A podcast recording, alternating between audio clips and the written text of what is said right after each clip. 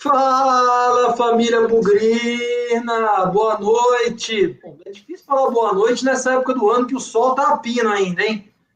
Estamos ao vivo aqui na mesa redonda do Bugricast.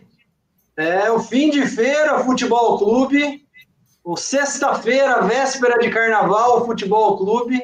É nesse ritmo, nesse astral, nessa energia que a gente está aqui hoje.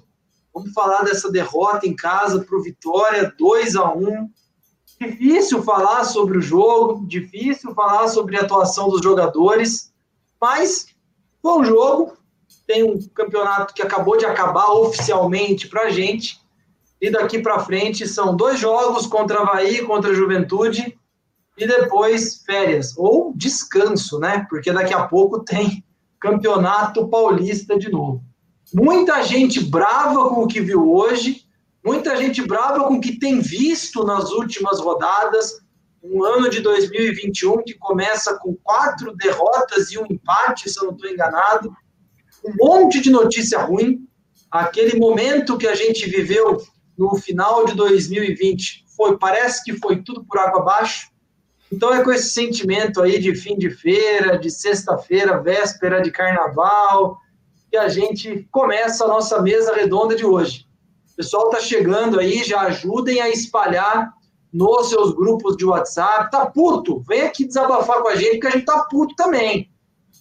Encontrou alguma coisa positiva nisso tudo? Vem contar com a gente aqui também o que você pensa. Mas a verdade é que tá todo mundo de saco cheio com o que aconteceu nessa virada de ano. Muitos culpados, muitos responsáveis, enfim. Sobre esse 2021 e sobre a partida contra o Vitória, que a gente vai falar aqui nessa mesa redonda. Espalhem aí nos grupos de WhatsApp, já aproveitam nas suas redes sociais também, compartilhe o link aí, aproveita, deixa o like no nosso programa aqui no YouTube. Se você não se inscreveu ainda no nosso canal, se inscreva. Chegando aos 900 inscritos, nós vamos sortear uma camiseta dessa igual o Léo e o Thiago estão usando aí hoje. O Thiago estreando a camisa do Bugricast hoje, fazendo aí a, a sua infelizmente estreia numa derrota, mas todo mundo devidamente uniformizado aqui ou não? Hoje eu estou com a camisa do Guarani, mas vamos que vamos, vamos com boa noite aí. Tiago Andrade, você que era o nosso matemático, já alertava desde o começo que seria difícil, mas também não seria tão ruim assim com tanta derrota seguida, hein, Tiago? Boa noite. Boa noite, Pezão, boa noite, Léo, boa noite a todo mundo que está assistindo desde o começo a gente já falava, é muito improvável o acesso. Embora a gente chegou a acreditar, a gente chegou a, a, che a chegou a estar confiante, inclusive, no acesso, a gente já sabia que ia ser muito difícil. É, a gente pode, tem todo o direito de estar triste, de estar chateado com esse final de, de temporada, é, mas eu acho que os maiores erros dessa, dessa temporada em si não aconteceram justamente agora. O nosso projeto, desde o começo, não era para o acesso, nosso projeto era para fazer um campeonato tranquilo, e eu acho que tranquilo nosso campeonato não foi. A gente chegou até a 15 16 rodada brigando contra a lanterna, não só contra o rebaixamento. Então, eu acho que se a gente fosse colocar um culpado nesse, nesse, nessa falta de acesso, nessa, nesse, não conseguir o objetivo, que é o acesso, eu acho que está mais no começo da rodada do campeonato do que nessas últimas rodadas. Léo Trentin, o bicho, galera, o bicho tá, tá com o tanque cheio, viu? A metralhadora tá carregada. Se vocês vissem esse garoto no WhatsApp, nos grupos de burinos, nos, na última uma hora, olha, eu mandava entregar um remédio ali na casa dele para ele acalmar, viu? Boa noite, Léo. Respira fundo, meu filho. Você só tem 25 anos, cara. Boa noite, Pezão. Boa noite, Thiago. E já vou falando pro pessoal. É, quem é fã de, de boleiro já vai entrando no meu Twitter lá para me xingar, porque eu vou falar mal mesmo hoje, porque minha paciência acabou com muito boleirinho que se acha craque.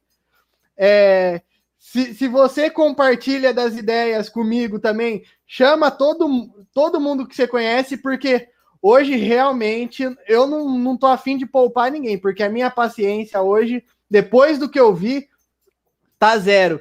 E eu já cansei de falar de alguns jogadores, inclusive aqui no programa, quem me conhece no, nos grupos de WhatsApp também, sempre falei de alguns que a galera gostava e idolatrava e agora tá colocando as asinhas de fora. Então hoje eu tô bem afiado aqui porque eu não, não vai ser poupado ninguém. Galera que tá irritada, puta da vida. Aqui a gente pode falar palavrão, né? Aqui é um, um, programa de torcedor. Também não vamos exagerar, né? Mas a gente pode falar quem tá puto da vida. Junte-se ao Léo e desabafe. Hoje tá todo mundo de saco cheio, como eu falei. Já vou deixando boa noite. O pessoal tá chegando aqui, um pouquinho mais de cinco minutos de programa. O pessoal tá chegando, ajudem aí a trazer mais gente. Tem assunto para a gente discutir hoje. Eu acho que o primeiro deles já para a gente falar aqui, interagir com a galera. O jogo contra o Vitória. Vocês estão vendo aí já pós-jogo, Guarani 1, Vitória 2. Já vou passando a bola para o Léo para falar um pouco desse jogo. Guarani teve a volta de jogadores, nem todos ainda, obviamente, desde o episódio lá de Cuiabá, que a gente fez uma mesa redonda na véspera, acreditando na vitória. No dia seguinte, veio aquela bomba do Covid, tudo aquilo que cercou a partida. Mas voltaram alguns jogadores, ambição de campeonato muito difícil em termos de acesso, mas foi uma derrota, mais uma derrota. O Guarani não ganhou em casa ainda esse ano, três jogos. E aí, Léo, o que, que você tira desse jogo? É, o que, que você tira aí? Se é que tem alguma coisa boa para tirar dessa partida. Pessoal que está acompanhando a gente, vamos discutir agora primeiro o jogo. O que vocês acharam da partida? Alguma coisa vindo aqui de comentário também, já sobre a partida. A gente vai projetar aqui a opinião do torcedor. Mas, Léo Trentin, o que falar desse jogo contra o Vitória?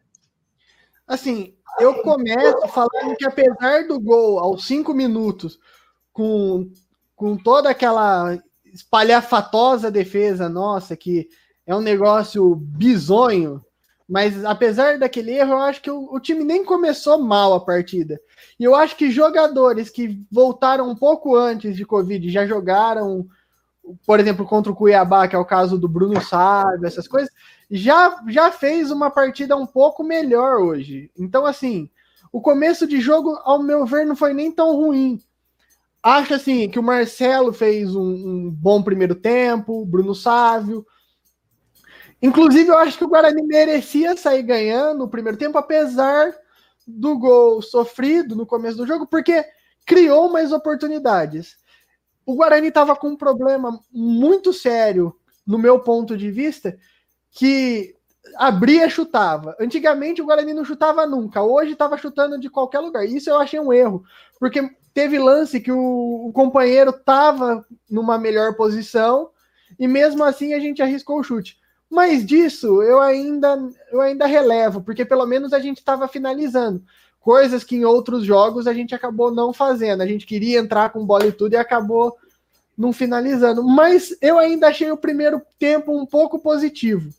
Não achei que foi o melhor jogo, mas também não achei que foi o, o pior. E para o time que estava voltando de Covid, que nem o pessoal comentou, eu achei que até que tava um time, um time legal. A maioria dos jogadores ali eram jogadores que já vinham jogando antes do Covid, Marcelo, Bruno Sávio, Pablo. Então deu para fazer um bom primeiro tempo. O que me assustou mesmo foi o, o segundo tempo. Porque, o, no meu ponto de vista, do mesmo jeito que a gente fala que a gente é, conseguiu empatar o derby, mesmo com, com o rival nas cordas, para quem gosta de boxe, o rival estava nas cordas e a gente recuou e quase perdeu o derby. Foi exatamente o que a gente fez hoje. O Vitória estava perdido em campo, a defesa dos caras estava aberta, a gente chegando e o boleirinho lá fez o pênalti e foi expulso. Tem gente que acha que não foi pênalti, outros outros acham que foi, mas para mim, assim, se você vê o replay, ele pode ter segurado, pode não ter segurado, mas a hora que o juiz olha, ele tá com o bração esticado nas costas do cara e o cara aproveita isso. Então, assim, para mim, o segundo tempo foi um desastre. E aí, depois da expulsão, aí não tinha o que fazer. Aí o time realmente se entregou. O, tentou até uns ataques, mas o Vitória, mesmo com, com aquele bolo de jogadores perdidos em campo, com todo respeito à torcida do Vitória, mas o time em campo estava completamente perdido, a gente começou a fazer cruzamentos que a gente sabia que não ia dar em nada. Eram os cruzamentos do Daltro para lateral, é, eram os cruzamentos do Pablo que batia na zaga, é, virou um. Só o Guarani tentando fingir que estava atacando ali. Mas tudo depois da, da expulsão do, do, do craque, do, do boleirinho. Léo já começou a soltar aí a raiva dele. Thiago, esse jogo, cara, primeiro tempo o Léo achou que foi melhor que o segundo. Faltou perna, cara. Você achou que o time cansou? Comentarista da TV chegou a comentar que ali com os 35, 40 do primeiro tempo, o Guarani já tinha morrido. Você achou que o físico atrapalhou? Eu acho que atrapalhou, como eu acho que é natural. E eu vou falar isso mais ou menos como uma experiência própria, né? Quem teve Covid é um negócio que, assim, é, é muito difícil. É muito difícil mesmo se recuperar. Em 10 dias você não vai se recuperar e sair correndo. É, eu não culpo tanto o preparador físico, eu não culpo tanto disso, porque a grande maioria dos jogadores tiveram esse, essa parte, essa doença aí que é, e alguns pegaram firme, pegaram feio, né? Se eu não me engano, foi o Pablo que falou que passou 10 dias bem mal. Então, acho que precisa, precisou jogar porque a gente não tinha muita outra opção, assim, né? Não tinha muito. Apesar de ter um banco um pouquinho mais cheio, não tinha só dois no banco, né? A gente não tinha tantas opções assim para colocar para começar jogando. Então, eu acho sim que faltou perna, faltou muito por causa que, que muita gente pegou Covid e afeta isso, independentemente de, de se for mais fraca, se for mais forte, acaba afetando. A pessoa, mesmo se tenha ficado 10 dias em isolamento, mesmo sem sintoma, foram 10 dias em isolamento, sem praticar, sem jogar bola.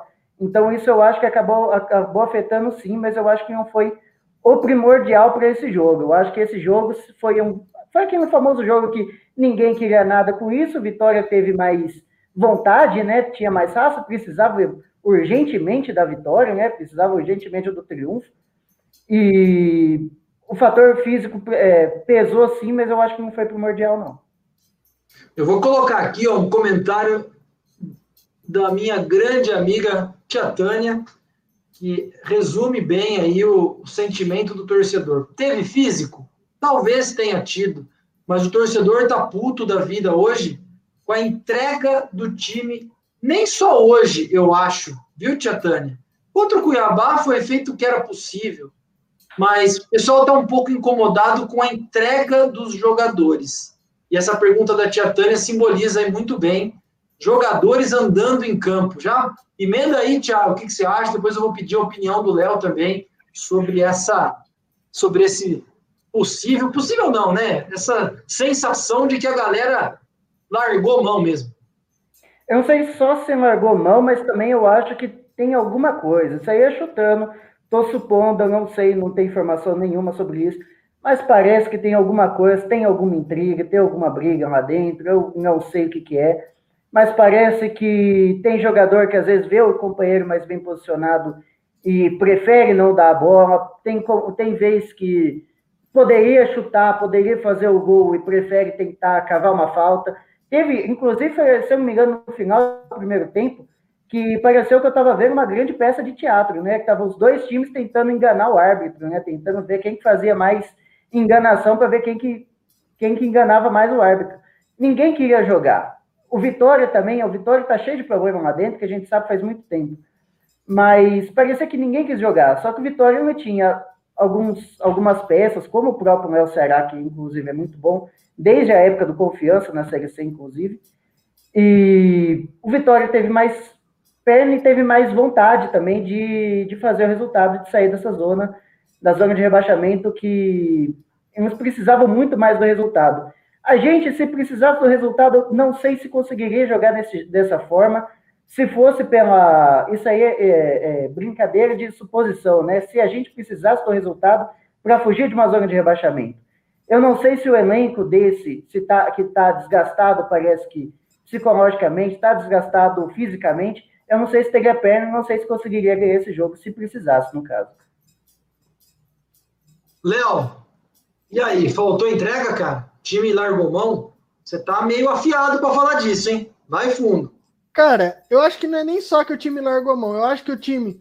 A gente já comentou outras vezes, o time é, é um time razoável, um time mediano que estava numa boa fase e conseguiu bons resultados. O problema, desculpa os torcedores que estão escutando, mas nossa torcida nos últimos anos se tornou uma torcida carente. Carente mesmo. É, acho que essa é a palavra.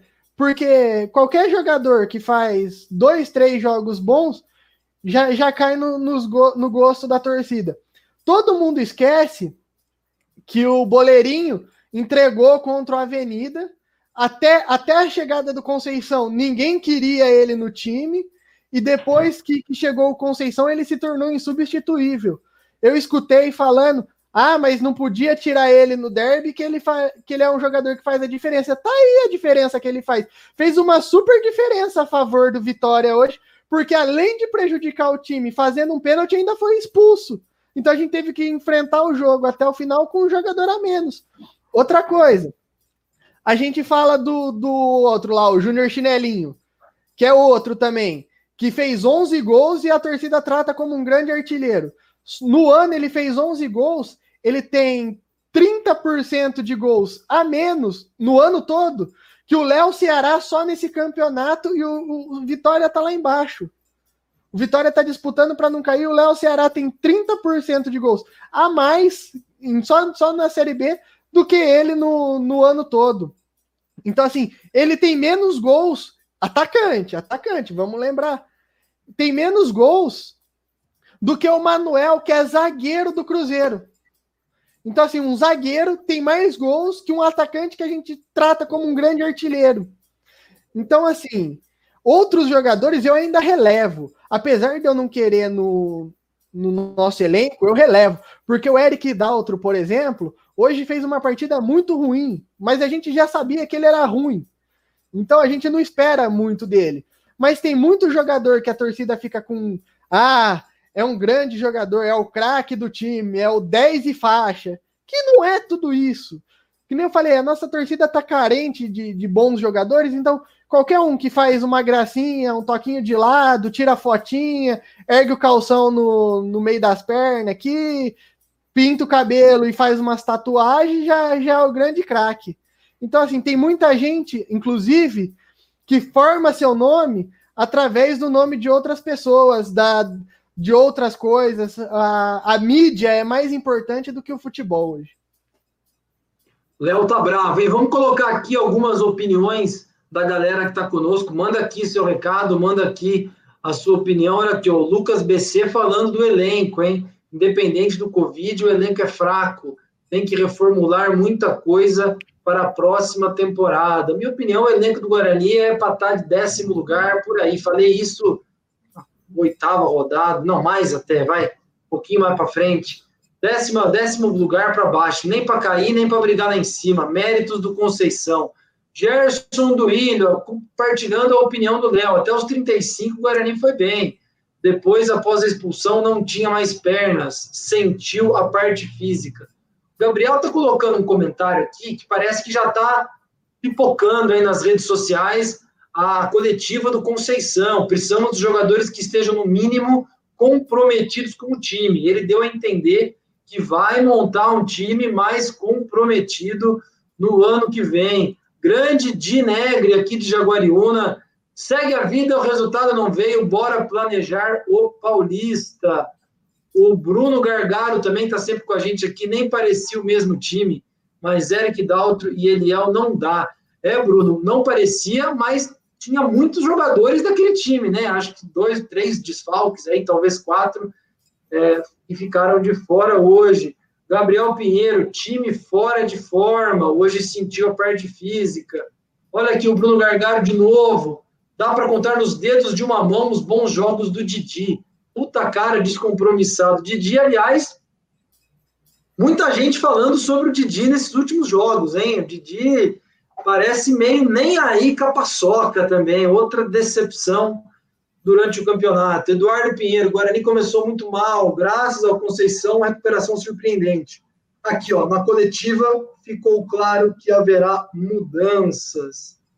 Gabriel falando que o pênalti foi infantil, a jogada não ia dar em nada. E realmente, né? A bola estava quase saindo da área já. Grande abraço para o Luiz Felipe Hortolã, tá sempre com a gente. Hoje foi de estressar, mas sei que tem gente que considera o Crispim, é ele intocável, Conceição. Mas colocar os baladeiros em campo foi de matar. Crispim, para mim, desistiu depois da substituição do derby. O pessoal tá bravo com o Crispim. Tá aqui, ó, mais um do Crispim, Matheus Diniz. Crispim perdeu a faixa para o Murilo. Algo aconteceu no derby para ele perder a faixa de capitão. Leonardo Aoki também falando do físico e da expulsão. Lucas BC com a gente de novo aqui. Muita gente pensando em contratos futuros. Crispim é um deles. Eu colocaria só a molecada nos dois últimos jogos acho que já volta, né? Praticamente aí todos da base estão fora é, com Covid e já devem voltar na próxima partida contra o Havaí, que, como eu falei, vai ser aquele jogo sexta-feira, véspera de carnaval. Você não tem mais nada para fazer à tarde, não tem reunião, não tem. Vai ser aquele fim de feira futebol clube. Bruno de novo suspeitando de alguma coisa com o técnico pelos problemas que já teve no Red Bull Bragantino.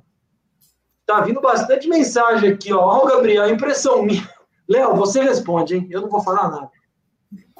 Cara, para quem acompanha aqui sabe que eu não sou fã nem do, do Júnior Chinelinho e nem do Boleiro. Porque para mim esses caras, desde o começo eu critico. Então, assim, não gosto, nunca gostei. Fez, não, não sou falso também de dizer que não fez bons jogos com o Conceição. Fez sim alguns bons jogos, mas fez um paulista razoável para ruim. Aquela recuperação com, com o Carpini, a gente nem via ele como peça fundamental, mas fez alguns jogos razoáveis. Mas desde que chegou aqui, não, não foi um, um cara que, que agradou, mas é um cara que, que ganhou a torcida, porque ele é o simpaticão, amigo do Ney, vou tirar foto com, a, com as meninas, vou tirar foto com, com os menininhos aqui de, de 10, 12 anos, que não viram um grande jogador na história do Guarani. Então, assim, ganhou a torcida sim, mas nunca, nunca vi futebol nele, não. Grande abraço para o Fernandão Lovato também. A Covid ganhou da gente esse ano. Ano passado os resultados não foram bons, mas o futebol foi bem. Aqui, ó, Tiago, para você aqui, ó, Felipe falou o trabalho a médio e longo prazo. O Guarani quase caiu nos últimos três anos. Vamos com calma, tem que estruturar o clube. Você acha que esse é o caminho, Tiago? Eu tenho certeza que esse é o caminho, porque quanto mais estrutura você tem, menos dependendo da sorte você precisa. E aí eu vou dar um exemplo prático. Você tem uma estrutura, vamos supor, a do Bahia, que tem três, quatro CTs lá, enormes, bonitos pra caramba.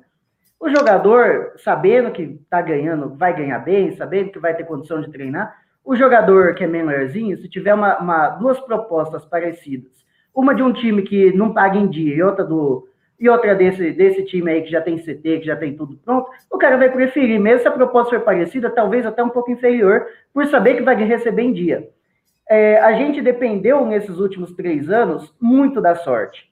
A gente dependeu, subimos em 2016, dependemos em 2017 da sorte que conseguimos nos livrar do rebaixamento naquele 0 a 0 com o Verdense. Se não fosse isso, a gente estava rebaixado, porque a gente escapou pelo número de vitórias, inclusive. Terminamos o mesmo número de pontos, como o Verdense caiu, a gente não por número de vitórias. Em 2018, a gente fez um campeonato, beleza, até que bom com o Humberto Louser, demitiu o Emily também deu uma boa caída, mas ele já tinha feito uma gordura. Em 2019, a gente dependeu da sorte de encontrar um técnico que soube encaixar o seu estilo de jogo no time, que foi o Carpini, conseguimos nos livrar. E agora, de novo, a gente está se livrando justamente por causa do técnico. Porque eu imagino que se não fosse o Conceição, viesse outro cara é, no estilo um Catalá, ou se continuasse no, com o Carpini, eu acho que a gente não escaparia. Então, acho que a nossa, o nosso livramento da Série C se deu muito mais pela sorte. Eu acho que a gente precisa se estruturar assim. É, muita gente falando aqui do começo do campeonato também, prejudicando. Felipe Sobreira defendendo muito o Conceição. E eu concordo. Quem corneta o Conceição tá maluco. Ele tem o um grupo na mão, fora Baladeiros, Todinho e Abreu. Cara, como esse movimento aí do Crispim, do Todinho, do Abreu, do Didi, como ganhou força nesses últimos jogos, né? Não que eles fossem unanimidades, mas as condutas aí, é, nas últimas semanas, se você falasse um mês atrás, vai, Todinho, Lucas Abreu, Didi, Crispim, grande maioria da torcida, eu acredito, é, queria ficar com todos ou quase todos. Agora não quer ficar com ninguém, né, Léo? Agora, acho que muito pela conduta deles fora de campo, né? Comprometeu demais a relação com a torcida. Sim. Primeiro que a torcida quer ver jogador comprometido. Só que ainda o, o Todinho fez alguns gols e ganhou a, a, moral, com a moral com a torcida. O Crispim também fez alguns bons jogos e ganhou moral.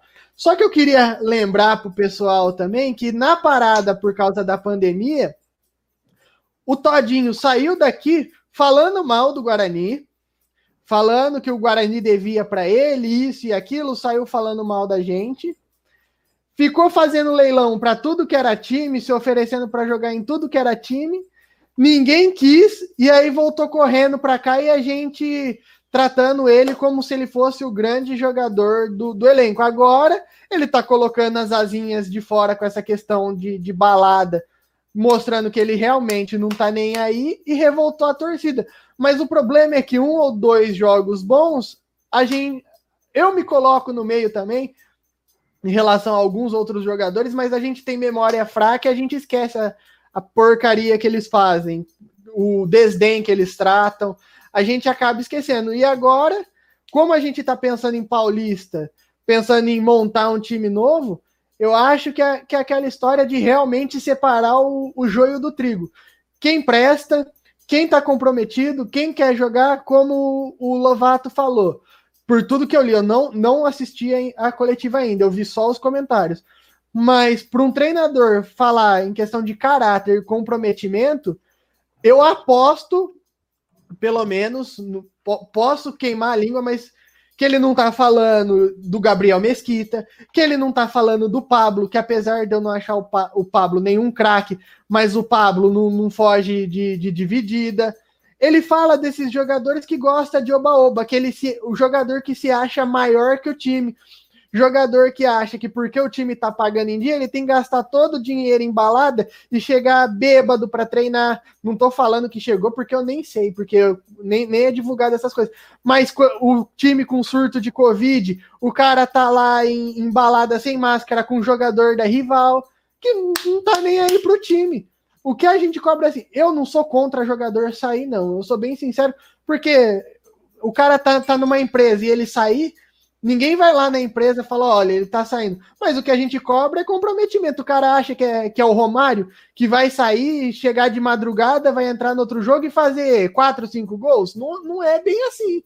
O que a gente cobra é, o cara foi lá, saiu, então entra em campo e, e, e dá seu melhor. Faz 15, 16 gols no campeonato que nem fez o Léo Ceará. Que cinco gols ficar atrás de zagueiro, para mim não presta.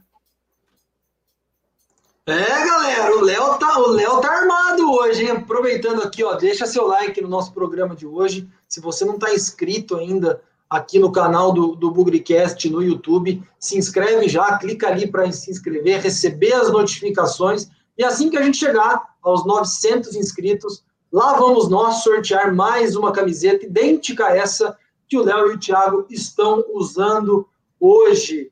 Olha aqui, ó, esse comentário tem a ver com o que o Léo acabou de falar e vou passar a bola para o Thiago. A boleirada não gosta de ser cobrada, né, Thiago? Eu vou fazer um parênteses antes de passar a bola para sua resposta. A gente está vendo problemas financeiros generalizados na Série B.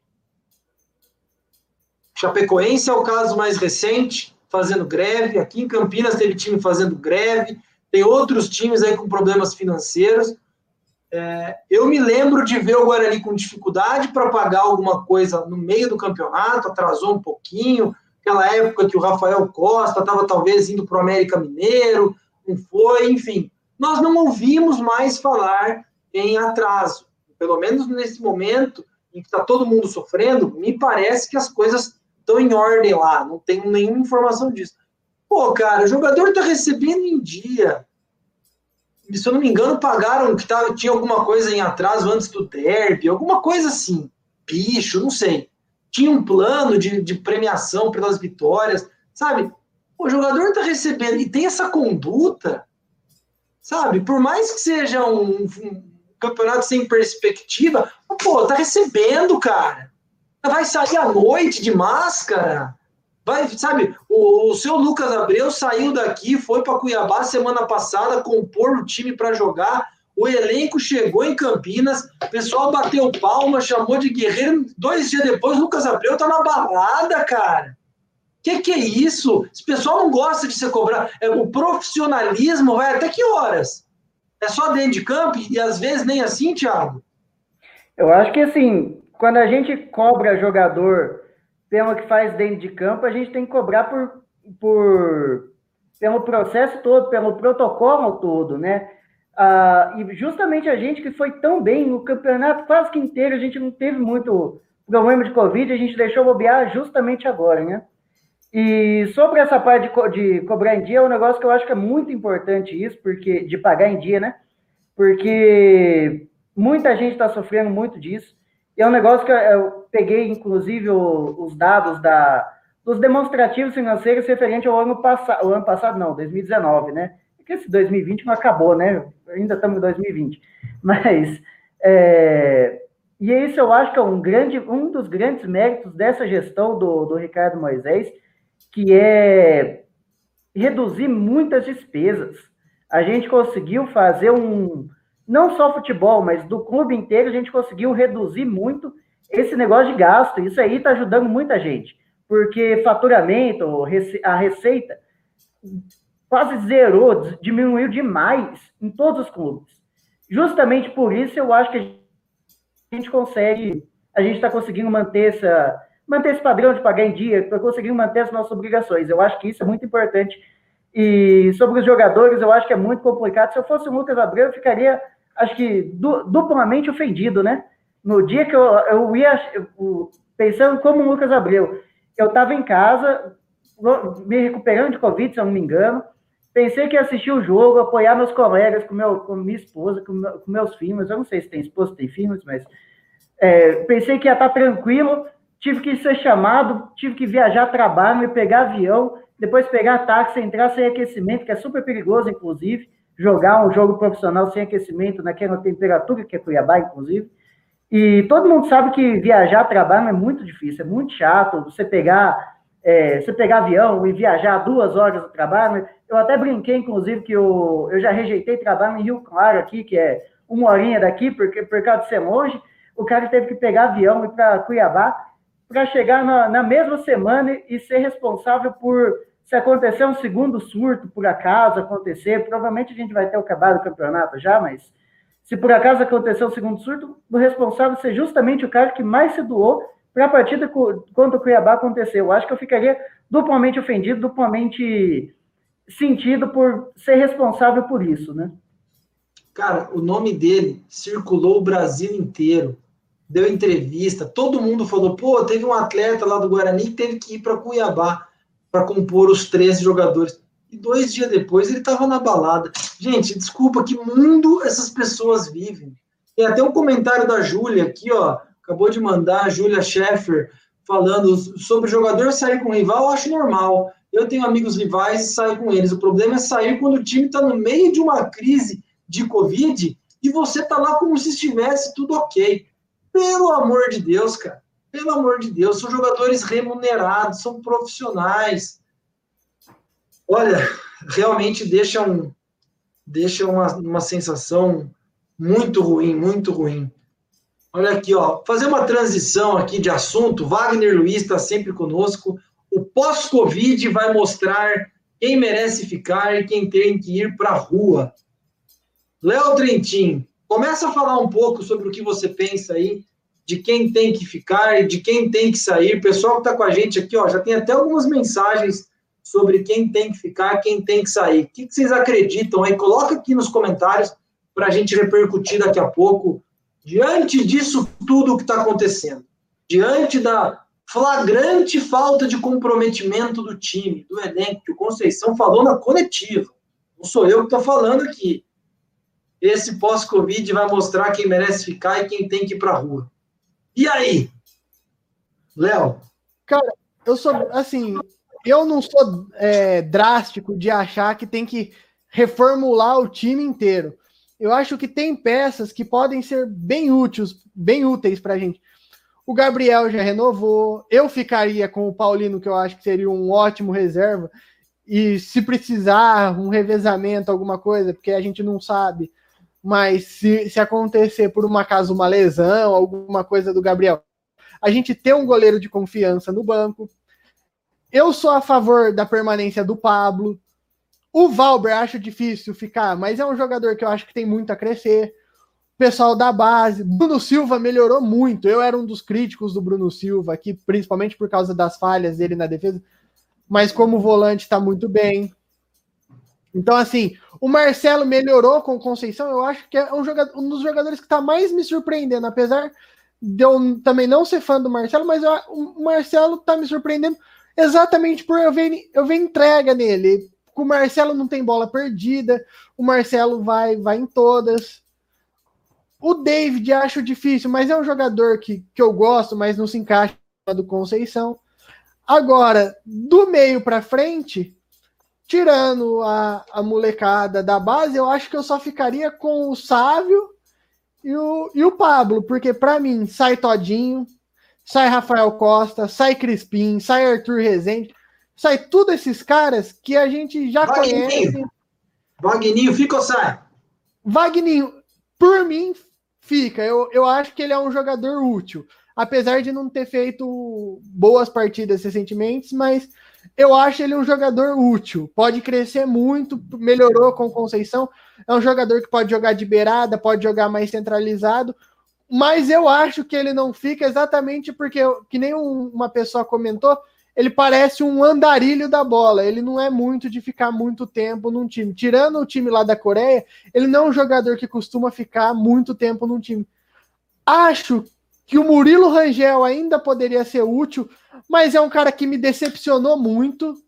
Me decepcionou muito mesmo. Assim, eu esperava muito mais quando foi anunciado o Murilo Rangel, porque ele fez um campeonato pelo pela Inter de Limeira muito superior do que ele está jogando aqui. Mas é um cara que eu acho que ainda pode, pode ajudar a gente. Mas eu mandaria embora Abreu, mandaria embora Giovanni, mandaria embora Todinho, mandaria embora Crispim, mandaria embora Arthur Rezende, mandaria embora Didi. Tudo esses caras que não serve. E muitos deles, inclusive, se a gente for pela idade, essas coisas, a gente pode considerar medalhão, que nem o, o Rafael Costa, por exemplo, que já fez bons campeonatos em alguns times, campeonatos ruins em outros, mas é aquele cara, é, é, é um jogador que cada temporada tá num time, então não me agrada. O Crispim nunca me agradou.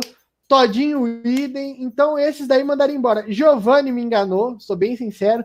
Giovanni é um cara que me enganou muito no Paulista, que eu achei que era um jogador muito melhor do que realmente é.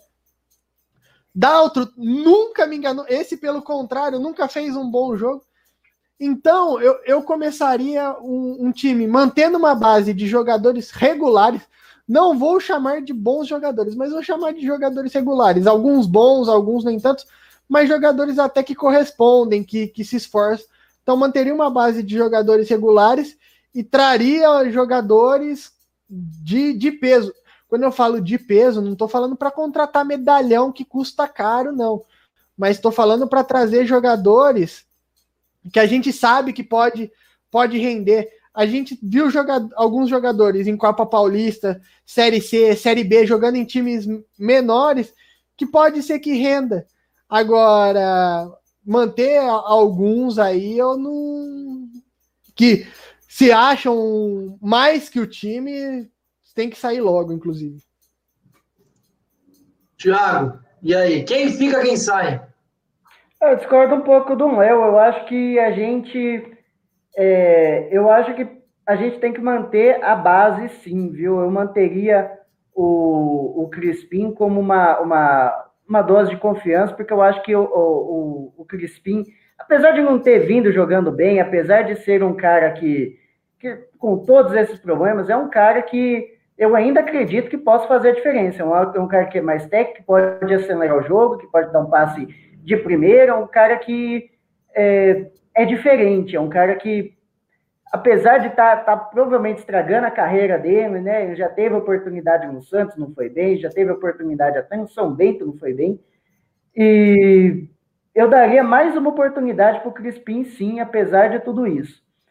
É, manteria todos os jogadores, eu acho que abaixo de 23 anos, inclusive o, o Giovanni, porque eu acho que o, por mais que não tenha ido bem, ainda é jovem, ainda é novo, ainda pode se reinventar, ainda pode dar frutos para a gente. O próprio Giovanni ele já deu mostras anteriormente que ele podia ser, que ele podia, podia fazer algo diferente do que ele está fazendo hoje. Então eu manteria como uma aposta. Então eu não sei quanto que é o salário, depende muito disso, inclusive, né? Se o salário for astronômico, não vai manter o cara, pelo amor de Deus. Gente não tem como fazer isso. Mas eu manteria Crispim, o, o, o Vagninho, se eu não me engano, o Vagninho tem. Não, o Vagninho 31. tem 30 anos. Isso, mas é, jogadores como o próprio. Quem que foi que eu vi aqui? O cara, o Bruno Sávio eu manteria, eu acho que o Bruno Sávio é um grande jogador, eu acho que é um jogador, inclusive, que jogou Série A pelo Havaí, se eu não me engano, no ano passado, dois, três anos atrás. É, eu acho que manteria assim jogadores, manteria a base e manteria os jogadores jovens. Sobre contratar jogadores de Copa Paulista de Série C e Série D, eu acho que a gente pode contratar sim, deve contratar sim, como aposta. Não dá para confiar um campeonato de Série B somente neles, não dá para confiar que eles vão ir bem, vão, vamos contratar agora e nesse ano já vai bem. Eu acho que se a gente fizer isso, a gente mandar embora todo mundo que a gente tem, contratar só apostas, a chance de dar errado, a chance de não, não engrenar, não ir bem, não evoluir num campeonato paulista, paulista eu acho que não, paulista vai estar com uma exigência um pouquinho menor esse ano, eu pre, prevenho, pre, previsão. Prevejo. Prevejo, isso. Mas, mas o Campeonato Brasileiro da Série B, eu acho que vai ser muito difícil para a gente confiar apenas em apostas em jogadores de divisões inferiores. Eu vou fazer uma última pergunta aqui para a gente, mas assim, papum, que depois eu quero colocar um, uma pergunta aqui que um cara que está acompanhando a gente falou. Antes disso, vou colocar aqui o Gerson do Ilho, quem fica, quem sai. Rafael Pinho, Cristóvão. Cristóvão já tem contrato até o Paulista, viu, Gerson? Acredite se quiser, mas o Cristóvão tem contrato até o final do Campeonato Paulista. Todos esses aqui não têm contrato. Inclusive, o Gerson também menciona: precisamos de um lateral direito, dois zagueiros, um volante, dois meias e dois atacantes de área. Dois, quatro, seis, oito reforços. O Gerson acredita, pelo menos. O Arias, desculpa se eu falei o seu nome errado, precisam reformular o elenco. Fora Romércio, Eric Daltro, Lucas Abreu, Giovanni, ah, o Felipe Sobreira, lembrando do belíssimo ano do Lucas Abreu. Aliás, são parentes aqui. Lucas Abreu, eu não sei onde ele estava. Ele não é um jogador jovem. Acho que ele estava no Botafogo da Paraíba. Tava, não, estava no CRB. CRB. Desculpa. CRB.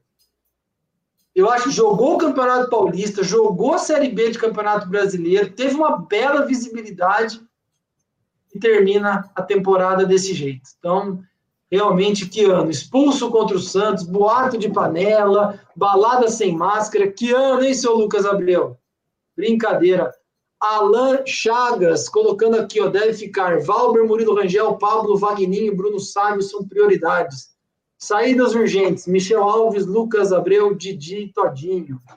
Aqui o Arias falando dúvidas sobre Júnior Todinho e Rafael Costa. Tia Tânia falando aqui, eu acho que o Crispim não quer mais ficar. É, é uma possibilidade também. Ah, aqui, o Lucas BC comentando do contrato do Cristóvão até o final do Paulista. A pergunta que eu quero fazer, tanto para o Léo quanto para o Thiago, pessoal que está conosco aqui também, responda antes da gente passar para o último assunto. Eduardo Pinheiro colocou aqui, na minha opinião, são poucos que devem ficar. A torcida sabe quem honrou nossa camisa, não está afim de jogar, vai embora. E a gente olha essas listas, tem bastante nome. Tem bastante nome. E aí eu pergunto: como vocês avaliam o trabalho do Michel Alves na contratação de jogadores? Merece continuar? Merece um puxão de orelha continuando? Merece parabéns? Ou nem merece continuar? Então, o pessoal que está acompanhando a gente aqui, coloca nos a respeito do Michel Alves, superintendente de futebol. Está até colocando aqui, a Chagas colocou que a saída do Michel Alves é urgente. Vou começar com o Léo. O que, você acha aí? Eu sou bem sincero. Existem duas possibilidades que, com, que no, na minha opinião, vale a demissão do, do Michel Alves. A primeira, se foi ele que montou esse elenco e trouxe Eric Daltro, trouxe alguns jogadores que não não agradam, que, que não renderam, e muitos a gente já imaginava que não fosse render, ele tem a culpa de ter montado esse elenco e, e merece ser mandado embora. Outro motivo que eu mandaria ele embora. Tem gente que fala, não, mas ele quase não opinou. Quem montou esse time foi o Carpini. Então, ele, como diretor de futebol, deixou o Carpini montar esse elenco, falou: olha, esse jogador eu quero, esse jogador eu quero, esse jogador eu quero. E ele falou amém para tudo, falou: beleza, vamos trazer, e, e trouxe esses caras, também merece. Então, assim, para mim, precisa ser um cara mais cascudo no futebol, um cara mais experiente. Não quero o Rodrigo Pastana, por exemplo, que muita gente comenta. Não é assim. Mas eu quero um cara mais cascudo, que para mim não tem quase diferença entre o Michel Alves e o Fumagalli. A diferença é só o resultado final no campeonato, mas experiência, essas coisas, para mim não tem quase nenhuma diferença. Traz um cara mais cascudo, mais, mais experiente e que, junto com o Felipe Conceição, ajude a montar o elenco. Eu não quero nem um cara que seja pau mandado, que fale a beleza para tudo, mas também não quero um cara que seja ditatorial, monte ele, o elenco, coloque o treinador só para treinar e traga um monte de jogador que a hora que chega a gente já só de ver quem está chegando, a gente já sabe que não vai prestar. Como o Fernando Gandolfi falou ali, precisa de um cara que saiba garimpar o, o mercado. Mas, que nem eu falei, mais cascudo. Iago, como é que você avalia o Michel Alves, cara? Não acho que foi ruim nem bom, foi bem mediano mesmo, viu? Eu não acho que o elenco que a gente montou seja ruim para uma Série B. Eu acho que a gente já teve elencos nesses, nesses mesmos, nesses três, quatro anos que a gente estava aqui, a gente teve elencos muito piores que a gente olhava e falava, não vai ter jeito, vamos cair, e mesmo assim não caiu, né? Eu acho que pode trocar, pode, não, não descarta a troca, se já tiver um nome acertado, já tiver um nome conversando, já tiver o um nome certo. Demitir por demitir, depois sair correndo atrás, para fechar com alguém que a gente não sabe quem é, não sabe como vai ser, aí eu já acho que é besteira. Eu acho que melhor manter com esse aí, que já está. Algumas opiniões aqui sobre, sobre o Michel Alves. É muito legal falar com a torcida Guarani. A galera, galera é nota 10 mesmo. Wagner colocando aqui. Nota 4,5. Poderia ter sido bom, mas pelas burradas óbvias que a própria torcida já avisava. João Paulo, Alemão, vai falando aí. Bruno Paulo, Eric Daltro, vai. Vai falando. Olha essa, essa opinião do Felipe Sobreira, antes da gente passar para o último assunto aqui. Se o Conceição sair, estamos ferrados. Esse despreparado do Michel vai vir com o Eduardo Batista ou voltar com o Carpini. Ele ia trazer o cara que quase caiu com o Criciúma para a Série D, o tal de Itamar. A galera lembra mesmo, é na época da mudança do Catalá para o, o Conceição, chegou-se a especular o nome do Itamar Chuli, que quase foi para a série, a série D com o Criciúma. Olha, minha opinião, não acho que o Michel Alves vai ser demitido, não vai ser trocado. Eu acho que ele vai continuar mas não esperamos grandes coisas, não. Claro que as contratações são proporcionais ao dinheiro que você tem, mas eu não acredito que nós vamos ter muito, muito sucesso, não. Fazer uma campanhazinha estável, não cair, ficar ali no Paulistão, quem sabe classificar para o mata-mata, talvez ele, ele sirva. Mas eu não vejo ele sendo o cara para fazer alguma coisa de diferente no Guarani, e eu não acredito que ele vai ser trocado, não. Vou passar aqui para uma pergunta que, deixa eu achar aqui, ó, uma pergunta já olhando para o ano que vem, não somente sobre as contratações, quem entra ou quem sai, mas é uma pergunta do Rafael Baches, Baques, desculpa, Rafael, se eu falei errado o seu nome, mas o Felipe Conceição fala que o nosso futuro é melhor do que o dos outros clubes por causa da utilização da base. Vocês acreditam nisso com as peças que temos? Vou voltar para o Thiago, depois o Léo complementa. Agora o assunto é a base do Guarani. Ela nos coloca em uma condição favorável para o futuro? Tiagão. Penso que sim. O Guarani, uh, tanto na, na, nossa entrevista, quem não viu, veja, está no YouTube, está no Instagram. O próprio Sérgio Baresi falou que o futuro do Guarani é muito bom porque a gente vem investindo bem na base. Vamos lembrar um pouquinho antes do jogo contra o CRB, 15 rodada, a gente praticamente não usava a base, estava lá embaixo, o Felipe Conceição veio, foi uma das primeiras coisas que ele fez, foi promover Renanzinho, depois trouxe Matheus Ludic, trouxe diversos outros, diversos outros jogadores da base, e a gente deu essa engrenada, por isso que muito disso foi por causa da base, sim. Você acha então que nós estamos bem, estamos bem posicionados aí para o futuro? Não só no futuro mais distante, como no futuro mais próximo também. Conseguir fazer, no mínimo, um dinheiro com, com esse pessoal que está aqui, que inclusive é do Guarani, não é muito de empresário, tem uma pequena parcela só de empresário. Eu acho que a gente consegue, consegue sim fazer um, um futuro bem legal com, esse, com essa base que está vindo, né? E que, tá, que já está aqui, inclusive. Léo Trentin, como você avalia o nosso futuro a partir da quantidade de oportunidade aí que a base teve?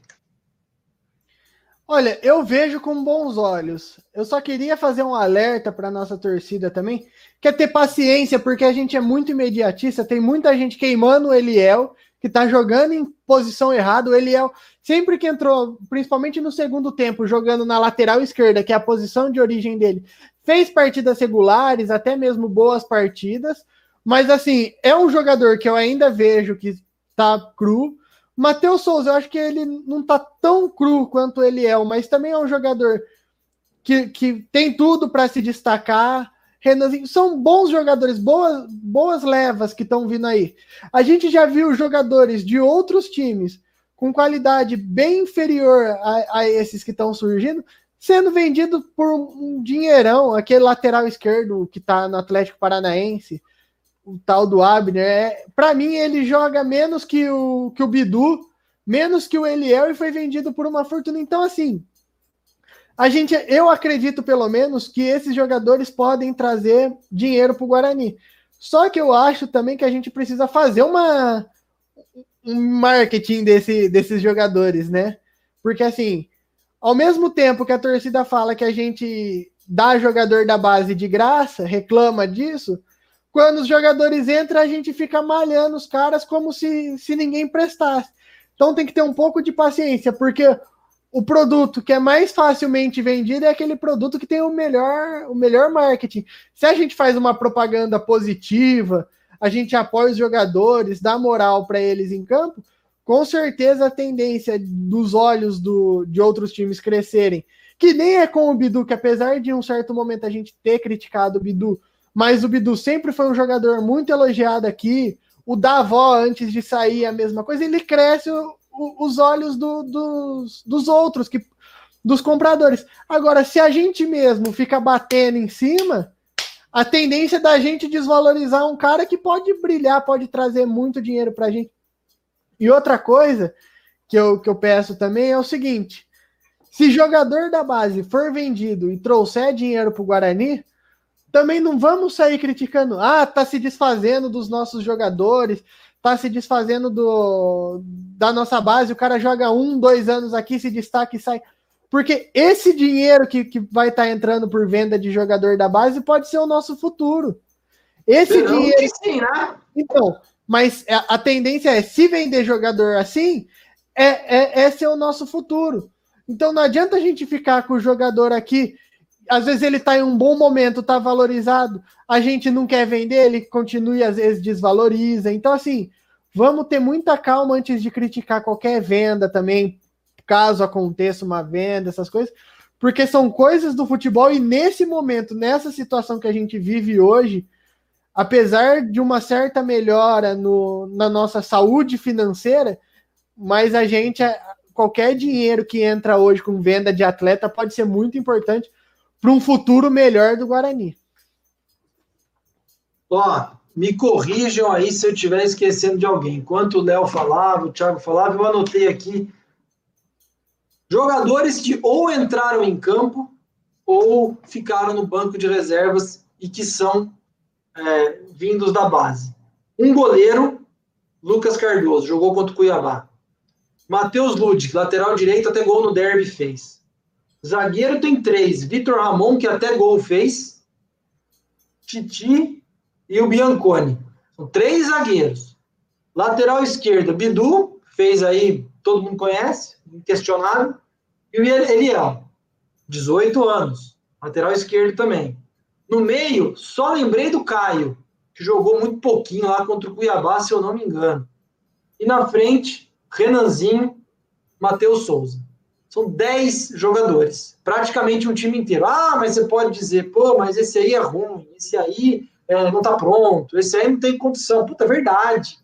Concordo plenamente. Mas lançar 10 jogadores de uma vez, e não é de uma vez ao longo de 12 meses. A maioria desses caras aqui jogou nos últimos 3, 4 meses. Os caras eram completamente desconhecidos da, da torcida. E a partir da Copa Paulista, depois da Série B, nós demos oportunidade para 10. E eu não sei, deve ter mais gente ali esperando uma oportunidade e tal, mas que eu tenha lembrança, tantos jogadores ao mesmo tempo, e eu nem sei se foram 10, foi naquela Série A2 com o Carbone, já falecido em 2007.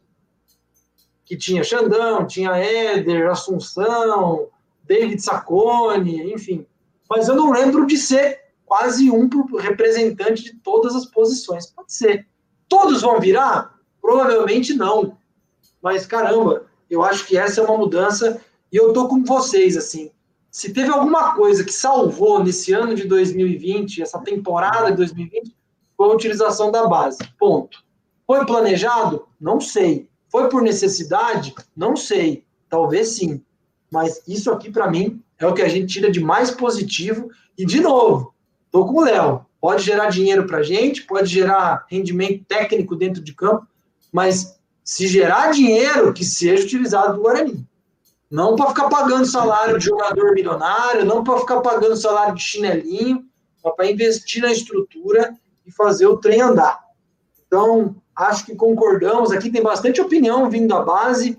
Olha aqui, o Luiz Felipe Hortolã falando sobre os bons frutos que nós vimos esse ano, falando sobre Renanzinho, Bidu, Matheus Souza, Eduardo Pinheiro também falando da base aqui. Vamos dar força para a molecada, estão tentando encontrar o espaço deles. Felipe Sobreira falando do Vitor Ramon também, que tem futuro, entrou na fogueira contra o Cruzeiro, mas foi bem contra a Chapecoense. Então, acho que o Fernando acabou de mandar aqui, ó, a base está de parabéns. Então, poxa, nós temos um certificado de clube formador agora, nós temos, né, dando uma atração importante para a base. E volta para aquilo que a gente falou, né, gente? Ter 10, 12 jogadores da base vão, vai custar quanto para a gente? Sei lá, 30 mil, 40 mil, 50 mil, 60 mil. Às vezes você contrata um jogador, perna de pau, igual alguns descomprometidos aí, e vai custar isso ou muito mais. E você tem 10. Um que você acerte, você vai pagar todo os outros nove, os outros dez. Então, para mim, o grande, o grande sucesso desse 2020, 2021 é a utilização da categoria de base. Tô junto com vocês. Léo Trentin, seus comentários finais, seu boa noite. E vamos arrastar mais dois jogos aí, né? É, então. Boa, boa noite, Pezão. Boa noite, Thiago. Boa noite, pessoal que acompanhou a gente aqui até, até agora. Assim, só queria deixar esperanças para o Campeonato Paulista, não só com o Guarani, mas com o Bugrecast, que em breve teremos bastante novidades, estamos trabalhando bastante para que o, o, Campeonato Paulista seja também de evolução aqui para aqui a gente.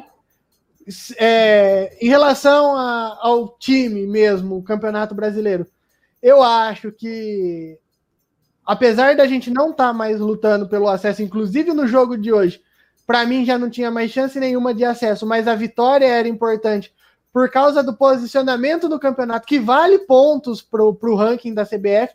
Então, quanto mais bem posicionado, melhor a pontuação para o ranking. E o ranking é importantíssimo para a gente voltar a disputar uma Copa do Brasil. Então a gente precisa focar nisso também. Que se você terminar em nono, é muito melhor que você terminar em décimo primeiro, por exemplo. Independente, nono e décimo primeiro, para quem olha a tabela é indiferente, mas faz uma, uma grande diferença no, no final, no, em questão da, da disputa da Copa do Brasil. E se alguém, que eu acredito que não tenha visto, mas se algum jogador assistiu aqui o que eu falei e se sentiu ofendido, o problema é seu. Boa noite. Boa, Léo. Boa noite. Tiago Andrade, seu boa noite. Eu, pezão, Léo, peço já desculpa se eu falar alguma besteira aqui, se eu me, me empolgar um pouco, mas eu quero deixar um recado aqui mais sobre o jogo contra o Cuiabá do que esse aqui, mas vai envolver tudo. Tem muita gente que pensa que vida de jogador de futebol é muito fácil que vida de jogador de futebol entra no entra trabalho é só duas horas por semana, que vai treinar e treina duas horas por dia. E na verdade não é assim. Jogador de futebol indo trabalho é basicamente 24 horas por dia. Jogador de futebol não pode saber de ter insônia, de dormir tarde, de acordar na hora que quiser, de comer o que, o que quiser, de comer o quanto quiser. Jogador de futebol não pode ter isso. Então, eu não vou, eu não vou exigir punição, eu não vou exigir nada disso, porque eu quero que todo mundo entenda isso, e mais do que jogador, mais do que treinador, todo mundo mesmo. Eu não vou culpar se o jogador, na hora da folga, quiser fazer qualquer coisa, se quiser levar dois anões e um travesti para Itatinga, fica à vontade. Porém, como ser humano, numa época de pandemia que 200 mil 200 pessoas só no Brasil já morreram, aí eu vou, eu vou, vou começar a cobrar como ser humano, não como jogador, como ser humano. Você não pode, você, uma pessoa, no ano novo, que foi 14 dias depois do ano novo, curiosamente, contaminou do elenco 17 pessoas. Segundo dados da OMS, dados de todo mundo aí, a doença, essa doença está matando 5% de todo mundo que pega. Um a cada 20. Você, eu, eu não vou falar, na verdade, eu não vou falar se foi jogador, se foi treinador, se foi alguém da gestão, se foi. Não sei. Não sei, não vou fazer julgamento de, de valor sobre isso. E normalmente alguém, todo mundo já sabe, né? Todo mundo lá dentro já deve saber quem foi que passou para todo mundo. Você, pessoa irresponsável, você passou só do elenco 17 pessoas. Provavelmente alguém do elenco passou para a esposa, a esposa, muito provavelmente, passou para os pais idosos, para os avós idosos. E muito provavelmente, se você matar alguém, você não vai saber. E muito provavelmente, você já contaminou 20 pessoas. E estatisticamente, você já matou alguém. Então, assim, é um, é um pouco duro. E eu quero que entre um pouco na consciência, se tiver algum jogador que está vendo isso aqui, se tiver algum treinador, se tiver alguém lá dentro, eu quero muito que essa palavra entre na cabeça de todo mundo, inclusive dos torcedores. É, é um pouco duro pensar assim, mas muito provavelmente você, pessoa irresponsável que contaminou o elenco inteiro, você matou alguém. Muito provavelmente você matou alguém. É duro pensar assim, mas muito provavelmente aconteceu. Estatística é isso. Um a cada 20 está morrendo. Não é certo. Eu não estou falando porque é jogador de futebol. Não pode sair no meio da pandemia. Ah, preciso trabalhar, preciso trabalhar é uma coisa. Sair para ir numa festa, aí já não. Aí já é outro esquema nisso aí, um pouquinho duro, foi um pouquinho duro, foi um pouquinho pesado, mas esse é meu boa noite de hoje. E vamos começar a pensar já no ano que vem, porque eu acho que esse campeonato aí já era. Né? Boa. Palavras duras de Léo Trentin, de Tiago Andrade hoje, nessa mesa redonda. Estamos aqui para fazer, estamos aqui para dar voz para o torcedor, mas tem muito perna de pau aí que não merece a nossa saliva aqui hoje. Mas vamos lá, quem merece é a torcida, quem merece é o Guarani. Boa noite a todos, muito obrigado. Como o Léo falou, fiquem atentos aí. Nesse intervalo entre Série B e Paulistão, a gente deve ter novidades. A gente conta com vocês e reforçando. Se você ainda não se inscreveu aqui no canal, se inscreva. Deixa o like no programa de hoje. Se inscreve para receber as notificações e concorrer, assim que a gente chegar a 900 inscritos, a uma camiseta do Bugrecast, igualzinho a essa do Léo e do Thiago também. Boa noite, galera. Até semana que vem, quarta-feira tem mais. Tem mais campeonato. Mas vamos lá. Vamos tocar a nossa vida aqui e começar a pensar no Paulistão. Boa noite, galera.